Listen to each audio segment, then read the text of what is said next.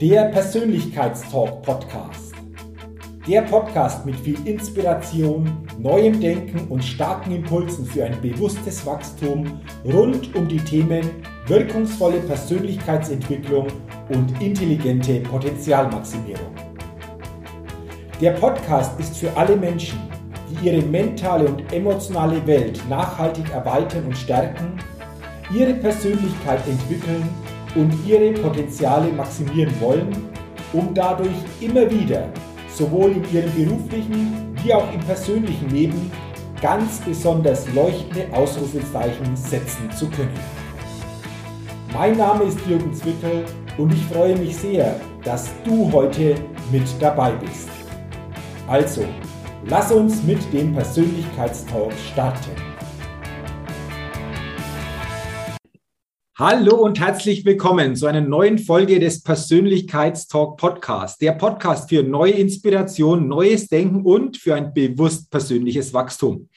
Vielen Dank, dass du in dieser heutigen Folge mit dabei bist und freue dich auf ein spannendes Interview in dieser Podcast-Folge. Denn ich habe heute einen sicherlich sehr spannenden Interviewgast mir eingeladen mit einer wahnsinnigen Story, wie ich finde, und wie gesagt, ich glaube, in diesem Interview steckt unheimlich viel drin. Und deswegen lass uns starten. Du wirst dich wahrscheinlich fragen, ja, wer ist denn heute mein Interviewgast? Deswegen, ich will dich gar nicht mehr länger auf die Folter spannen. Ich begrüße heute im Persönlichkeitstalk-Podcast Christine Weiz. Liebe Christine, herzlich willkommen und schön, dass du dir die Zeit nimmst für ein Interview im Persönlichkeitstalk-Podcast. Hallo Jürgen, vielen Dank für die Einladung. Ja, gerne, gerne, liebe Christine. Und bevor wir starten, will ich dich natürlich den Hörerinnen und Hörern noch ein wenig näher vorstellen. Christine Weiz, Ausdauersportlerin und auch ehemalige Profi-Triathletin.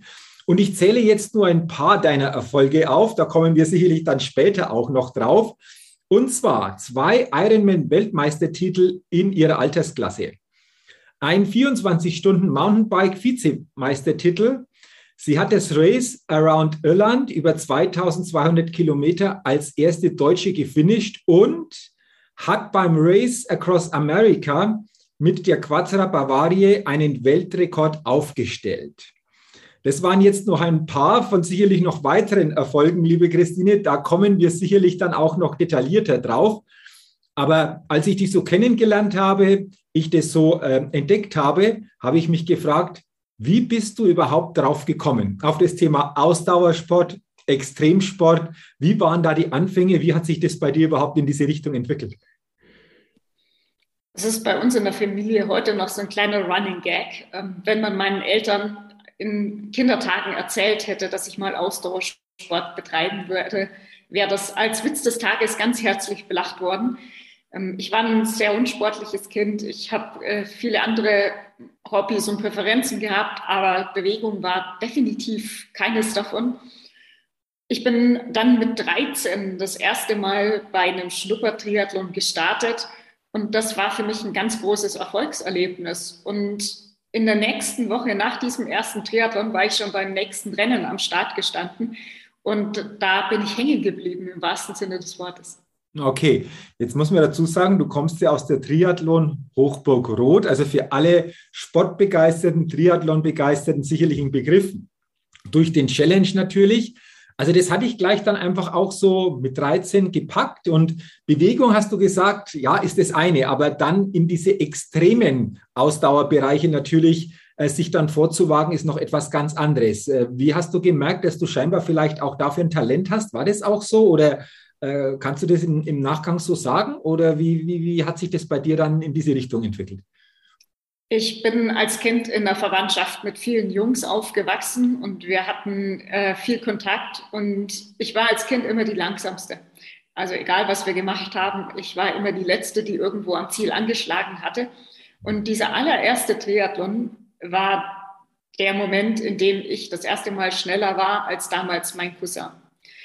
Und dieses Erlebnis habe ich danach immer wieder mal für mich im Sport feststellen dürfen. Also viele haben äh, mir gesagt, das kannst du nicht, äh, du siehst nicht so aus, als ob du das könntest.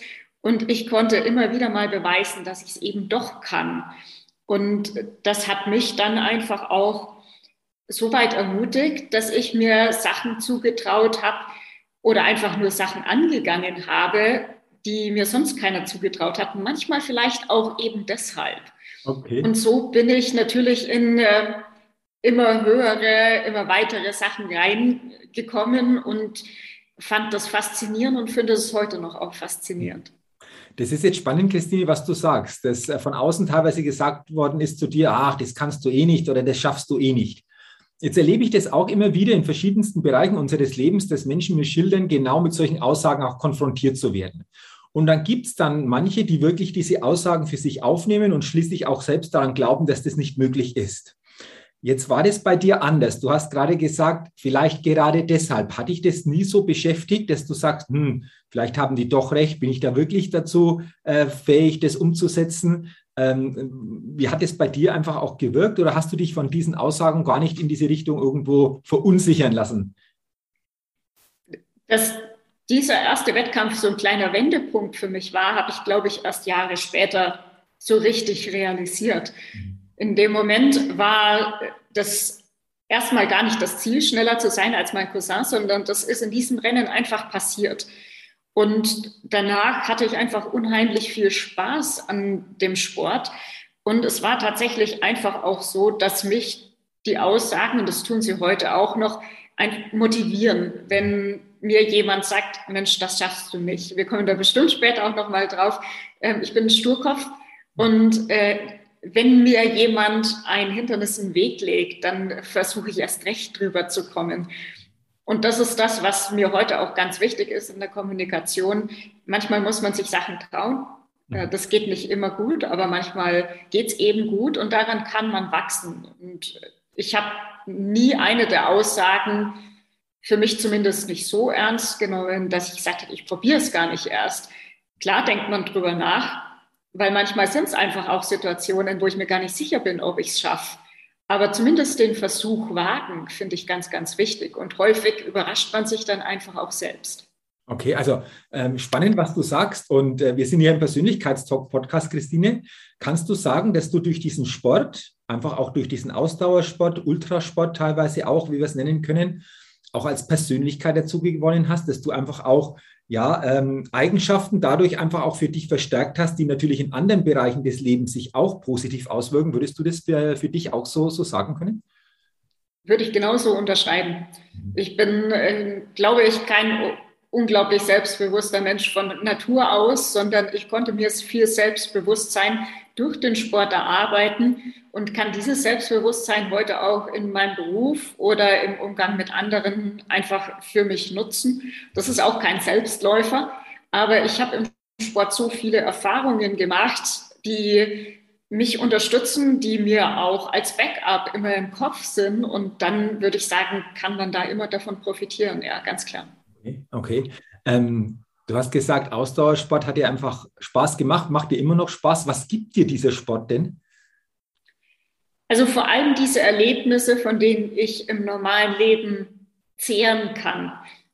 Es sind Situationen dabei, die unglaublich schön sind. Es sind Situationen dabei, die unglaublich schwierig zu meistern sind und auf die man dann im Nachgang zurückblicken kann und sagen kann, Mensch, das hast du auch geschafft. Also stell dich jetzt in der Situation, in der man gerade steckt, vielleicht nicht so an.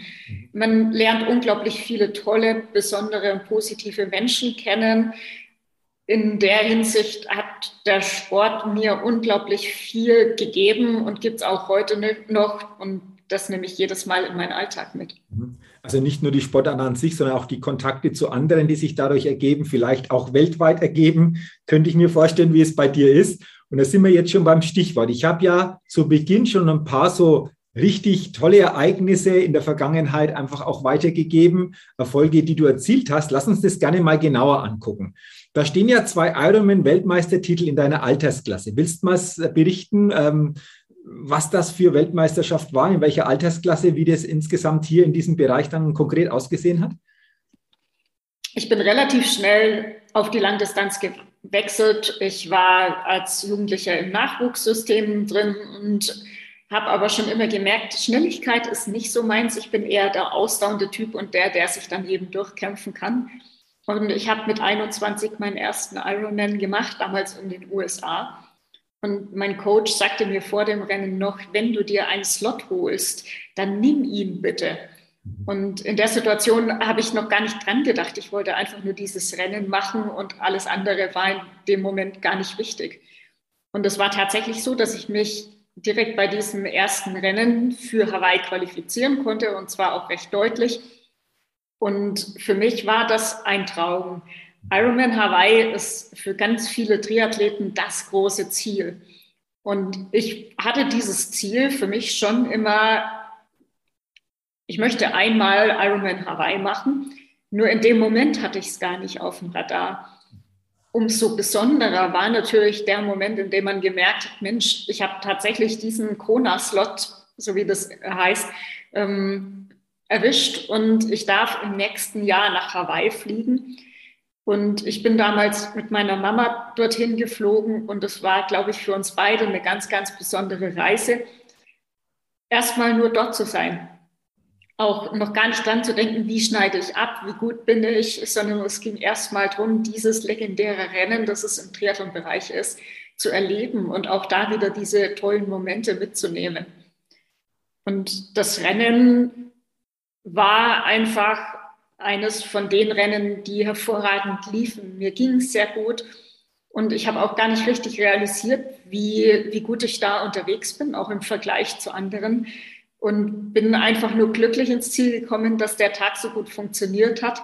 Und dieser Weltmeistertitel, das war das Sahnehäubchen, der im Nachgang natürlich toll war, aber eigentlich gar nicht so das ganz Wichtige in dem Rennen.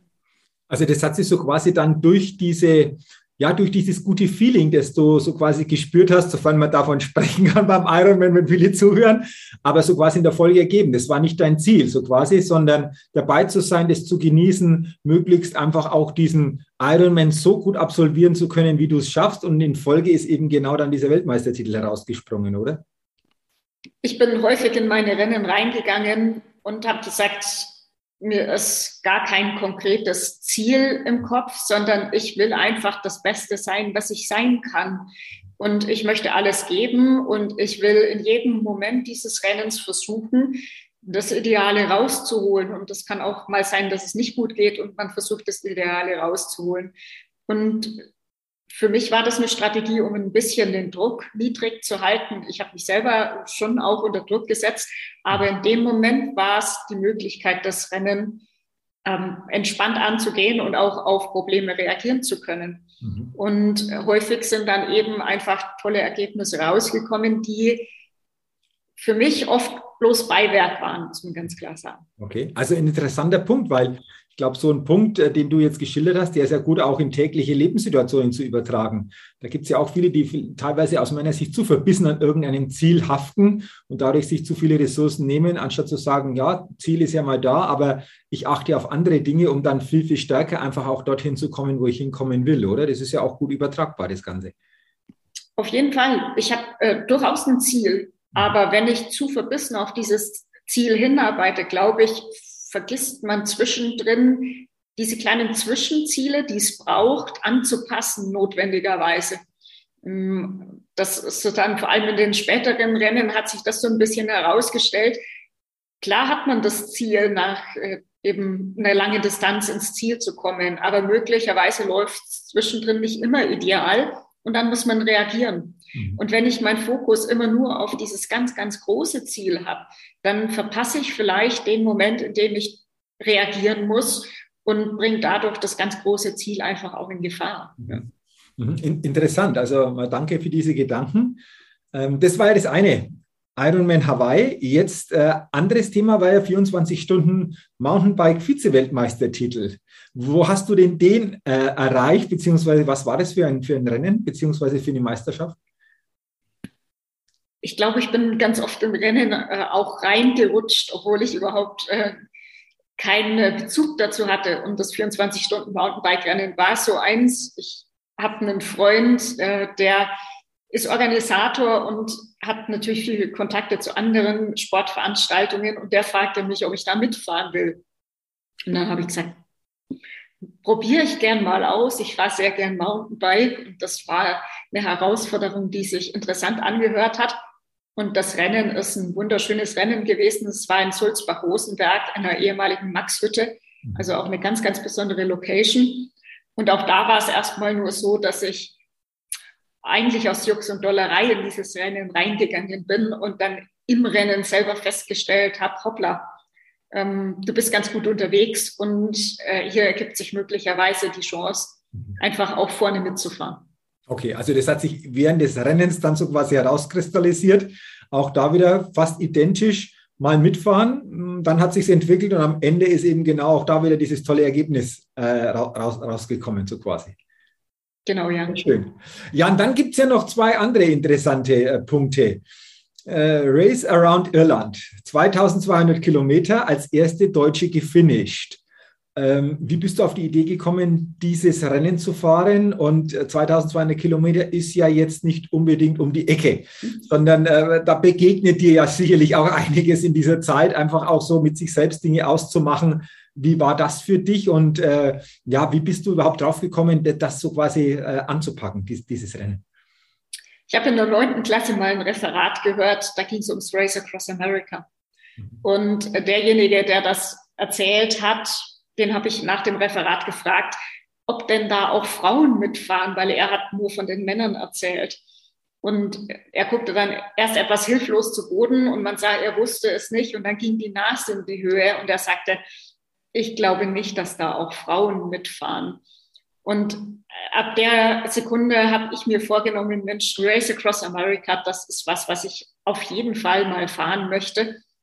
Und tatsächlich war es so, dass viele, viele Jahre später die Nicole Bretting auf mich zukam und fragte, ob ich in der Mannschaft fahren würde. Mhm. Und damals habe ich ja gesagt. Und wir haben angefangen, diese Mannschaft zu planen und dieses große Projekt Race Across America zu planen und haben festgestellt, das ist was ganz was anderes als als Individualsportler ein Rennen vorzubereiten. Also man braucht viel, viel mehr Logistik. Man hat ein viel größeres finanzielles Volumen, das nötig ist, um das Rennen gut machen zu können. Und unser eigentlicher Plan war, das Rennen ein Jahr vorher zu fahren. Und wir mussten feststellen, dass uns die Zeit davon läuft und haben dann zu einem gewissen Zeitpunkt beschlossen, gut, wir bereiten uns länger vor, wir machen das gründlich und in der Zwischenzeit nutzen wir die Möglichkeit und probieren uns bei kleineren Rennen aus und machen praktisch einen Testlauf, auch um selber Erfahrungen zu sammeln. Und ähm, dann haben wir festgestellt, Mist, es gibt kein Rennen mehr, das äh, Vierer-Teams annimmt. Das waren alle Startplätze in den Bereichen vergeben.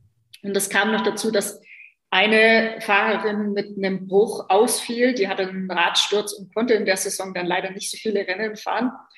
Und zu dem Zeitpunkt war ich im Trainingslager und einer der Trainer, der mit mir war, war Irland schon mal gefahren und klopfte mir während des Fahrens auf die Schulter und sagte, ja Mensch, Christine, dann fährst du halt Irland alleine.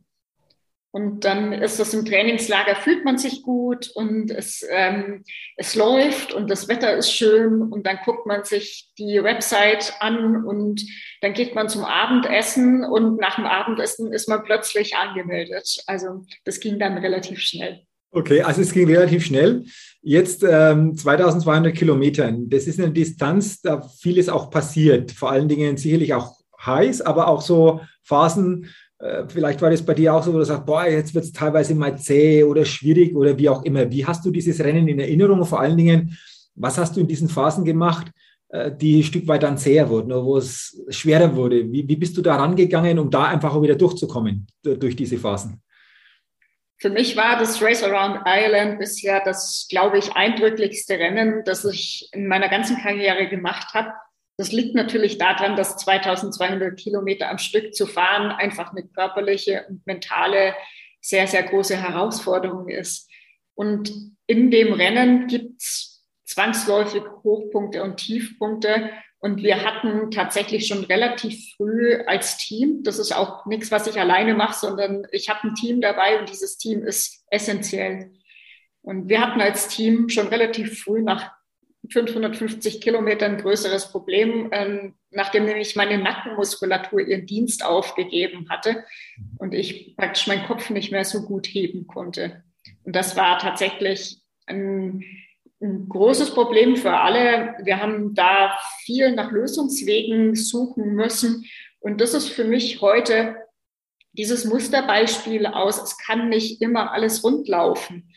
Es gibt diese Wellen, in denen einfach im Tal das Ganze ziemlich hoffnungslos ausschaut, wenn man den Kopf nicht mehr heben kann und eigentlich auch nicht mehr auf die Straße schauen kann, dann schaut das hoffnungslos aus für ein Finish für so ein Rennen. Und wir haben uns nichtsdestotrotz äh, als Team durchgekämpft und haben auch trotz dieses Problems immer wieder Punkte erlebt, die toll waren, die Mut gemacht haben, die uns so ein Stückchen weiter transportiert haben Richtung Ziel. Und dann ist dieses Ziel auch in kleinen Schritten so von einem Punkt zum nächsten machbar und erreichbar, selbst dann, wenn es eben zwischendrin mal wirklich, wirklich schlecht ausschaut. Und das tat es auch. Okay, also das Team ist ganz wichtig. Äh, auch die Zusammenstellung des Teams, denke ich, ganz, ganz entscheidend, auch im Vorfeld schon. Äh, jetzt interessiert mich und wahrscheinlich äh, jede und jeden, der zuhört, wie bist du damit umgegangen mit dem Thema Nackenmuskulatur? Also welche Lösungen hat es gegeben? Da war, da war ja gerade ein Drittel mal, ein Viertel mal rum von der Distanz, also noch ein großes Stück vor dir. Wie, wie hast du es dann geschafft, einfach mit dieser Situation umzugehen? Wir hatten damals das Glück, dass ein Physiotherapeut aus Irland einmal quer über die Insel gefahren ist, um mich in einem Hotel zu treffen. Mhm. Und der konnte mir zwar rein aus ähm, muskulärer Sicht da nicht helfen. Das war völlig klar, dass dieses Problem bestehen würde bis ins Ziel. Aber der Ricky hat uns als Team auch so viel Mut gemacht. Er hat mich angeguckt und hat gesagt, du siehst nicht aus wie jemand, der aufhört, jetzt zu fahren. Ähm, ich fahre jetzt nach Hause und dann erwarte ich dich im Ziel. Und das war einer der Punkte, der für uns ganz wichtig war, glaube ich, dass jemand da war, der sagte, ich vertraue euch, ich glaube, dass ihr das miteinander schafft, dass du das schafft als Fahrerin. Und dann haben wir tatsächlich mit verschiedenen Binde- und Strickkonstruktionen versucht, meinen Kopf hochzuhalten. Das hat vier, fünf, sechs Anläufe gebraucht, bis es gut funktioniert hat hat. Aber in dem Moment, in dem wir ein Konstrukt gefunden hatten, ging es mir eigentlich auch ziemlich gut dafür, dass ich den Kopf nicht mehr oben halten konnte. Okay. Es sah von hinten ziemlich lustig aus. Ich sah aus wie so ein Weihnachtsbäckchen verschnürt. Aber das hat funktioniert. Okay, da muss ich dann denken, ja, vor ein paar Tagen ein Video gesehen, A Race Around Austria. Da war auch jemand dabei, der nach ein paar Tagen genau auch dieses Phänomen hatte, also dieses Thema Nackenmuskulatur, konnte den Kopf einfach nicht mehr oben heben. Und dann hat das Team so quasi in einem Supermarkt so eine Pringles, so eine Chips äh, Rolle gekauft, die ist auf dem Länge geklebt worden, dass so quasi den Kopf dann mit dem Kinn aufstützen konnte. Ähm, das, das war so, so, ein, so ein Erlebnis. Also auch hier nach Lösungen suchen. Wie geht's? Wie kann man zumindest diese Situation für sich jetzt bestmöglichst einfach auch hier äh, managen? Ähm, toll. Wie, wie lange warst du dann insgesamt unterwegs bei diesem Race? Insgesamt sind es 136 Stunden, also von ähm, Startschuss bis Zielüberquerung, wobei da eben auch das bisschen Ruhe, das man sich dann gönnt, mit drin ist. Also es gibt keine Stoppzeiten, sondern es ist wirklich nur ein Stop gemessen. Okay. Und äh, du kannst dich sicherlich noch zurückerinnern, vor allen Dingen was das Feeling betrifft, als du dann so quasi im Ziel angekommen bist bei diesem Rennen. Kannst du noch mal beschreiben, wie das für dich dann war? Das Ziel war bei dem Rennen gar nicht das Beeindruckende. Also es war nicht die Situation, die für mich ganz wichtig war, sondern da gab es unterwegs auch Situationen, die für mich heute noch wichtiger sind. Es war im Ziel früh morgens und es hatte angefangen zu regnen und es war kalt und die letzten 20 Kilometer sind, glaube ich, die ätzendsten Kilometer des ganzen Rennens, weil man so ein bisschen um dieses äh, Zieldörflein noch äh, Runden zieht. Und als Sportler ist das dann so ein bisschen, das wird zäh. Mhm. Und ähm, es war früh morgens, da ist dann auch keiner wirklich an der Ziellinie. Ähm, das ist natürlich das Wissen, ja, man hat es jetzt geschafft, aber in dem Rennen gab es ganz viele kleine andere Momente, die viel, viel wichtiger waren als den, der Zielstrich. Das ist ja auch spannend, äh, wenn wir das auch wieder übertragen, dann sagen ja viele auch wieder, egal welches Ziel die im täglichen auch haben, ja, das Ziel ist wichtig und verpassen so viele Momente auf dem Weg, die dann gar nicht mehr so im Fokus sind. Und du beschreibst das schöne Phänomen jetzt, dass vor allen Dingen das Ziel klar schön ist, da mal jetzt anzukommen, aber viel wichtiger waren noch viele andere Erlebnisse auf diesem Weg dorthin, die noch äh, viel, viel stärker sich, sich eingeprägt haben. Deswegen finde ich das auch wieder eine sehr, sehr gute Botschaft, die wir natürlich auch wieder wunderbar übertragen können, auch auf andere Bereiche in unserem Leben. Also ähm, Hochachtung vor dieser Leistung. Äh, da einfach auch so durchzukommen, absoluten Respekt, äh, liebe Christine. Und du hast es schon angesprochen, Race Across America war ja ursprünglich geplant, dann kam das jetzt noch dazwischen, aber irgendwann kam dieses Race Across America im Team. Und äh, da habt ihr dann auch noch so nebenbei vielleicht so einen Weltrekord aufgestellt. Willst auch das nochmal schildern, gerade im Team, wie dieser Weltrekord dann ausgesehen hat und welches Erlebnis du mit diesem Rennen vor allen Dingen auch verbindest? Der Weltrekord war tatsächlich von Anfang an äh, der als Weltrekordversuch geplant. Also Nicole ist ganz klar an uns herangetreten mit dem Ziel, wenn ich darüber fahre, würde ich gerne einen Vierer-Weltrekord holen. Und das bringt natürlich in so ein Projekt durchaus einen Druck mit rein. Wir waren allesamt vier ganz erfahrene Radfahrerinnen und mit Sicherheit auch sehr starke Radfahrerinnen, aber immer trotzdem ist so ein Weltrekord nicht geritzt, auch wenn man sagt, Mensch, das ähm, müsste eigentlich von unserer Leistung her problemlos funktionieren, ist so ein Rennen unglaublich lang. Und man ist da mit einem Team von 12, 13 Mann, je nachdem, unterwegs. Und da hat man plötzlich eine ganz andere Komponente dabei. Wenn man nämlich über sechs Tage auf äh, engstem Raum in zwei oder drei Autos und äh, Camper unterwegs ist, wenn man Schlafentzug hat, wenn man sich schlecht ernährt, weil man oft auch vergisst vor lauter Hektik, dann kommt da eine emotionale Komponente in so eine Gruppe mit rein, die durchaus nicht einfach zu handeln ist. Und so wird dieses Projekt dann auch zu so einem kleinen Test, wie kommen wir denn als Team zurecht? Wie gehen wir denn mit unseren zwischenmenschlichen Befindlichkeiten um, wenn es eigentlich keinem mehr gut geht, äh, weil er eben nur drei Stunden die Nacht geschlafen hat, weil die Emotionen gerade hochkochen? Weil wir gerade eine Zeitstrafe gekriegt haben, die unseren Rekord so ein bisschen ins Straucheln bringt.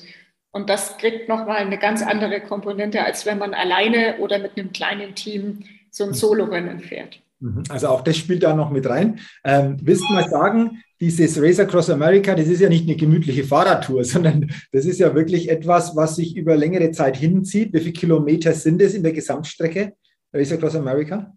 Das wechselt immer ein bisschen. Ähm, das äh, hat so um die 5000 Kilometer und je nachdem, was man dann an Umleitungen noch fahren muss, ist es ein bisschen äh, mehr oder weniger. Ähm, und es, äh, wir hatten damals die knapp sechs Tage angepeilt, in knapp über sechseinhalb waren es dann. Ähm, und da ist man natürlich schon dann auch eine ganze Zeit lang unterwegs. Mhm, absolut. Also es ist nicht, liebe Hörerinnen, liebe Hörer, so eine gemütliche Fahrradtour oder ein bisschen eine längere Fahrradtour, sondern da geht es schon wirklich zur Sache.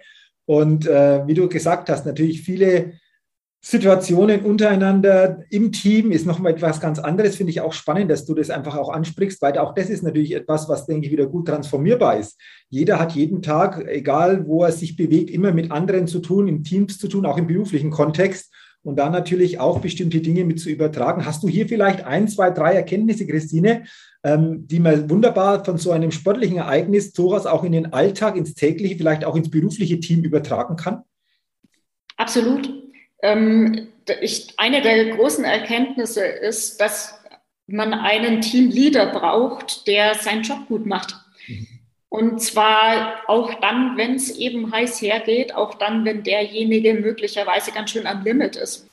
Und in der Situation, in der das nicht mehr funktioniert, muss, glaube ich, einfach auch ein Backup da sein, das an der Stelle dann übernehmen kann und sagen kann, gut, jetzt machen wir es zusammen und wir gucken, wie wir weiterkommen.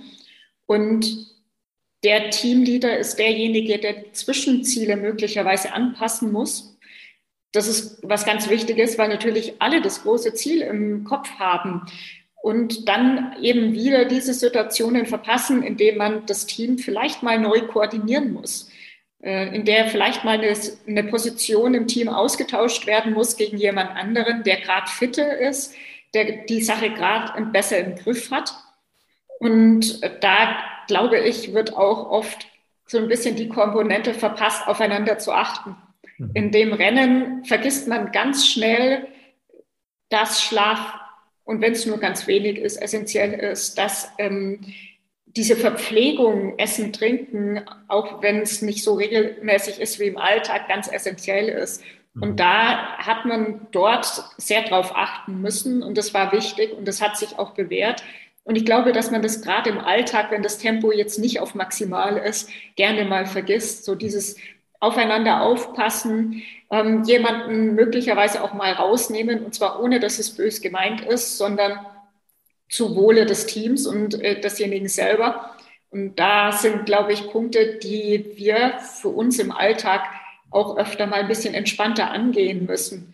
Also nur weil jemand kurz mal Pause in die Pause geschickt wird, in dem Fall, ist das nicht bös gemeint oder ist nicht disqualifizierend gemeint, sondern es ist zugunsten der ganzen Truppe, die ein Ziel verfolgt. Mhm. Okay, also wunderbare Ansätze. Vielen Dank einfach auch für diese Transformation, die du jetzt, äh, denke ich, denke ich sehr, sehr gut geschafft hast.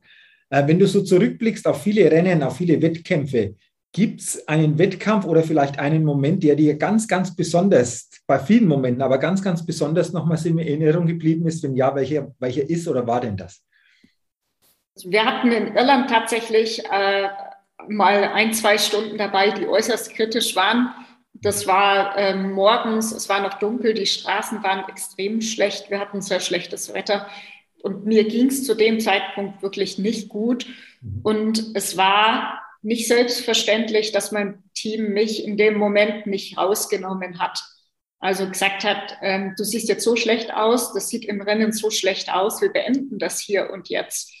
Und äh, mein Team hat mir das Telefon in die Hand gedrückt und ich habe mit einem meiner besten Freunde telefoniert ähm, und beziehungsweise ich habe geheult und er hat geredet und das war für mich ein unglaublich wichtiger Moment zu wissen, da ist jemand für mich da, der auch zu einer Uhrzeit telefoniert, morgens um kurz nach fünf, die normalerweise nicht so seine Uhrzeit ist. Und ähm, da ist im Hintergrund jemand, der mich, wenn auch nur mental stützt. Und meine vier Jungs, die mich als Team begleitet haben, stehen hier eh hinter mir. Und ich ziehe es jetzt durch, auch wenn es mir nicht gut geht. Vor allem auch deswegen, weil sich hier so viele Leute mit mir engagieren und ähm, hoffen, dass ich ins Ziel komme. Mhm. Also ein sehr emotionaler Moment, der dir geholfen hat, aber der sich auch nochmal richtig stark in Erinnerung einfach auch zeigt. Bei all diesen Situationen, die du in der Vergangenheit hattest, in vielen, vielen Rennen. Ähm, also danke auch fürs Teilen dafür. Und ähm, ich habe mir gerade eines gedacht, dieses Thema Race Around Island oder Race Across America oder auch deine Ironmans, Mountainbike-Rennen, wie auch immer. Das ist ja ein Ereignis. Und das sehen dann viele, das Ereignis. Aber die Wochen, Monate zuvor um überhaupt dieses Ereignis dann angehen zu können, Stichwort Training, dran zu bleiben. Das ist ja häufig immer das, was viele nicht sehen oder was gar nicht so nach außen im Fokus ist. Wie hast du es immer geschafft, vor allen Dingen auch in der Vorbereitung, wirklich das auch durchzuziehen, dran zu bleiben? Äh, zu trainieren, wenn vielleicht auch äußere Bedingungen mal nicht so waren oder wenn vielleicht mal was anderes irgendwo vielleicht auch im Zeitplan hätte stehen können. Äh, wie bist du da rangegangen, um wirklich das durchzuziehen, auch in der Vorbereitung, damit du überhaupt diese Ereignisse dann einfach angehen, angehen konntest und dann auch noch so erfolgreich vor allen Dingen beenden konntest?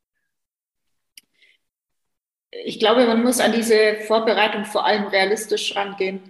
Und ich hatte mir, ich habe in der Schülerzeit angefangen und ich hatte mir äh, über die Jahre hinweg solche guten Bedingungen erarbeitet, um entsprechend auch trainieren zu können.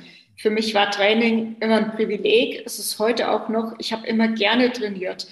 Ich habe aber auch sonst nicht viele Baustellen, die ich bearbeiten musste oder die ich primär bearbeiten musste. Also für mich stand, klar, ich habe auch studiert, ähm, aber für mich stand der Sport eine sehr große Zeit wirklich im Vordergrund. Und das ist der Punkt, den man im Training realistisch angucken muss. Die Bedingungen müssen stimmen. Und wenn ich einen anderen Fokus habe, den ich bearbeiten muss, sei es, weil ich einen Job habe, der mich fordert, sei es, weil ich Familie habe, die mich auf jeden Fall braucht, dann muss ich den Sport auch so realistisch in diesen Plan einpassen. Und ich glaube, das war immer der Punkt, der mir das Training auch leicht gemacht hat. Meine Bedingungen waren für den Sport ideal. Ich habe für diese Bedingungen gearbeitet. Ähm, ich habe versucht, das so gut wie möglich zu gestalten. Und dann war der Sport auch für mich nie durchziehen müssen, sondern ich bin jeden Tag gerne ins Training gegangen. Und wenn mir gesagt äh, wurde, fahr noch drei Stunden länger, dann habe ich gesagt, ja, drei Stunden länger.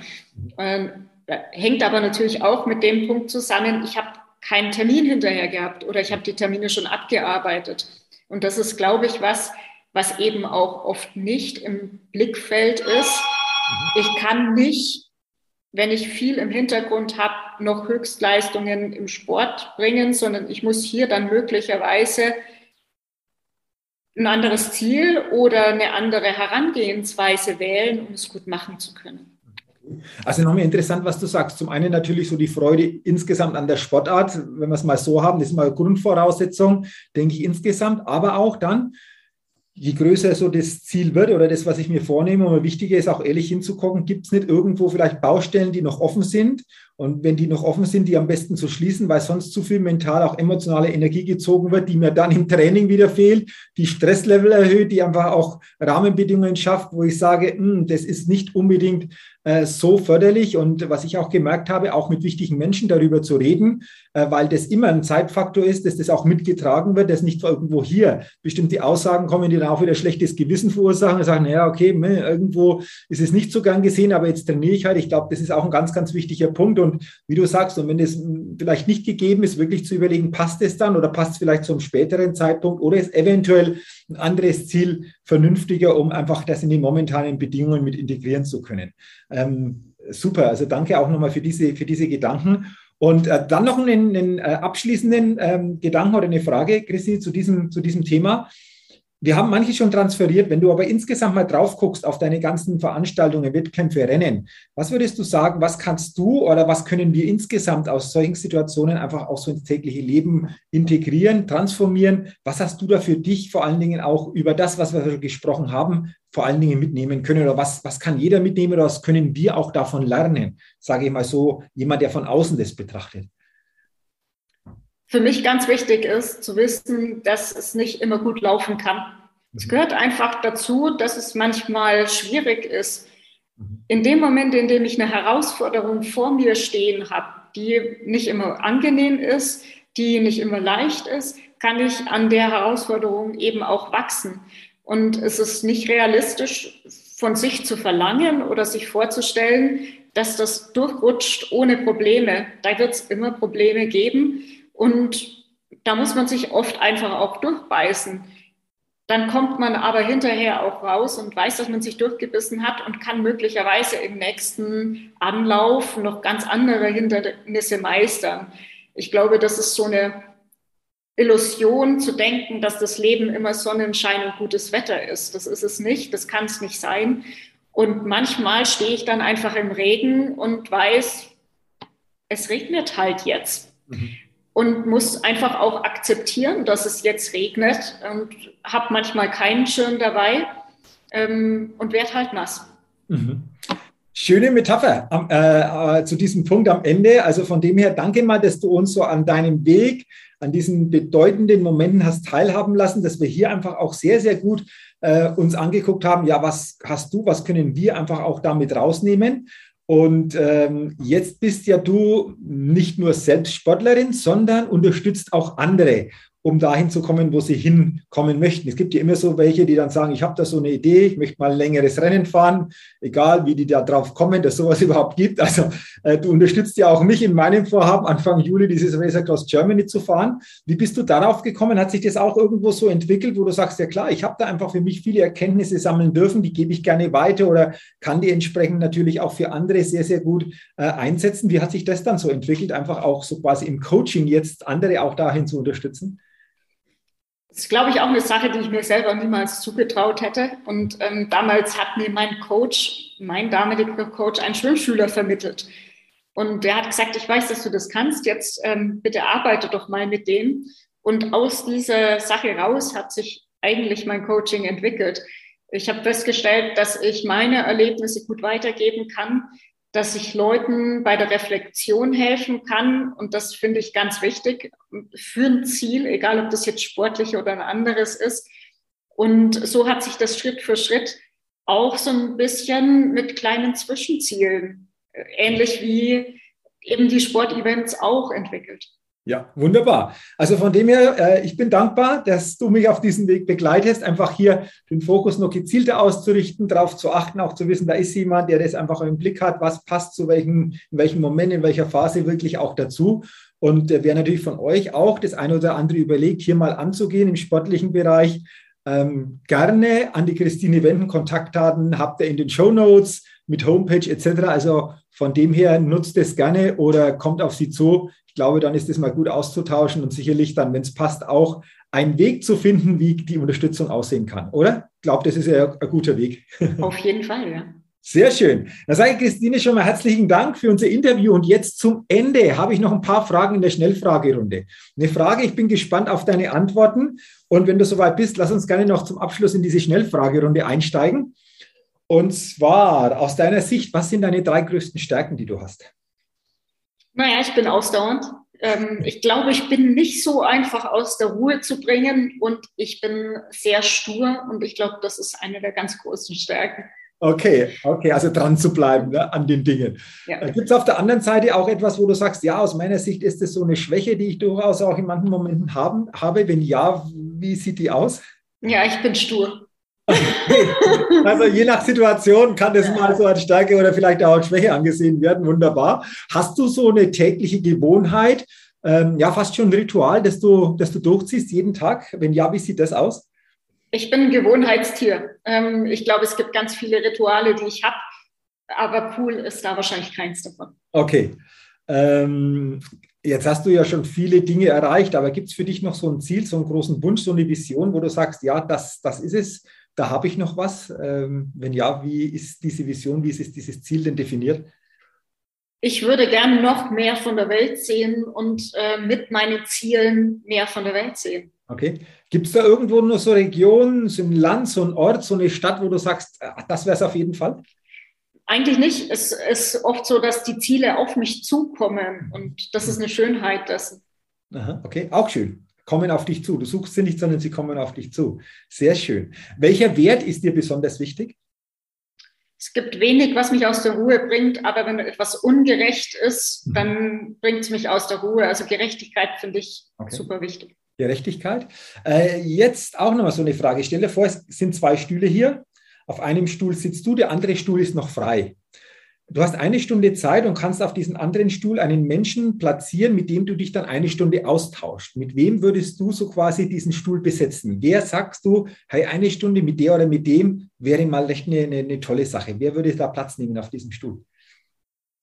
Wichtig wäre mir vor allem, dass derjenige auch eine interessante Biografie hat, weil ich glaube, man kann daraus extrem viel lernen. Mhm. Und da gibt es so viele verschiedene Menschen aus ganz unterschiedlichen Bereichen, da würde ich einfach nur hoffen, dass es jemand ist, der in der Richtung was zu erzählen hat. Okay, also unabhängig ob sportlich oder in anderen Bereich schwerpunktmäßig, aber Absolut. interessante Biografie, um da das eine oder andere aus dieser Stunde herauszuholen. Okay. Und dann so eine Fortführungsantwort, ähm, ähm, die letzte, so quasi in, diesem, in dieser Schnellfragerunde, Christine. Wenn du an die Zukunft denkst, dann denkst du an?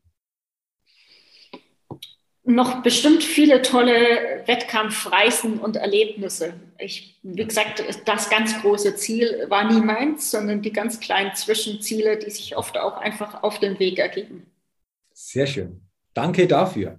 Ich sage Dankeschön, liebe Christine, für deine Zeit, für ja, deine wahnsinnig spannenden Antworten auf meine Fragen bezüglich deines bisherigen Weges. Wir können das sicherlich noch vertiefen und viel länger ausweiten, aber ich glaube, du hast in dieser Zeit wunderbar einfach auch äh, die wesentlichen Punkte geschildert, auf die es teilweise bei dir angekommen ist und was jeder von uns, wenn wir da reinhören, einfach auch mitnehmen kann. Deswegen nochmal herzlichen Dank. Und äh, ich will dir gerne Gelegenheit geben, so deinen letzten Gedanken, vielleicht auch sogar den wichtigsten Gedanken, gerne so nochmal an die Hörerinnen und Hörer des äh, Persönlichkeitstalk Podcast weiterzugeben. Aufmerksam durchs Leben gehen finde ich ganz wichtig. Chancen ergreifen und manchmal einfach auch Sachen aussitzen können. Aber dieses Chancen ergreifen und dann auch mal Wagnisse eingehen und sich selbst herausfordern, das ist was, was für mich unglaublich wichtig ist und was ich mir wünschen würde, dass jeder Mensch erleben darf. Okay, also danke. Wahnsinnig guter Schlussgedanke. Einfach auch hier offen zu sein, Chancen ergreifen, immer wieder auch neugierig zu sein auf das, was kommt. Danke für diesen Schlussgedanken und wie gesagt, nochmal herzlichen Dank. Dir weiterhin natürlich alles, alles Gute, persönlich, sportlich, beruflich, privat, wie auch immer. Und äh, danke nochmal für deine Zeit und wie gesagt, alles, alles Gute auch für die Zukunft. Danke dir. Sehr, sehr gerne. Ja, liebe Hörerinnen, liebe Hörer, auch an dich natürlich herzlichen Dank, dass du bei diesem Interview dabei warst. Freut mich, wenn du viele gute Inspirationen und Pilze für dich mitnehmen kannst, für dich auch integrieren kannst in dein tägliches Leben, in dein sportliches Leben, je nachdem. Und wünsche dir da viel Erfolg. Und wie gesagt, solltest du irgendwo etwas planen, gerade im sportlichen Bereich, die Kontaktdaten von der Christine gibt es in den Show Notes. Nimm gerne Kontakt auf, denn ich bin mir sicher, sie kann dich auf diesem Weg bestmöglichst unterstützen. In diesem Sinne wünsche ich auch dir weiterhin alles, alles Gute und denke immer daran, wenn es um deine innere Aufstellung auf deinem täglichen Spielfeld des Lebens geht, da geht noch was, entdecke in dir, was möglich ist, sei dein eigener Lebenschampion auf deinem täglichen Spielfeld des Lebens, denn ein Lebenschampion gewinnt immer als Persönlichkeit. Bis zum nächsten Mal, dein Jürgen. Hallo, ich bin's nochmal. Hat dir dieser Podcast gefallen? Wenn dir dieser Podcast gefallen und dich weitergebracht hat, dann gib mir sehr gerne bei iTunes eine 5-Sterne-Rezession und wenn du noch Zeit hast, gerne auch ein persönliches Feedback, damit ich den Persönlichkeitstalk Podcast immer weiter verbessern kann. Ach ja, und wenn du noch mehr zu mir und meinen Themen wissen willst, dann gehe sehr gerne auf die Seite www.jürgenswickel.com. Max gut, dein Jürgen.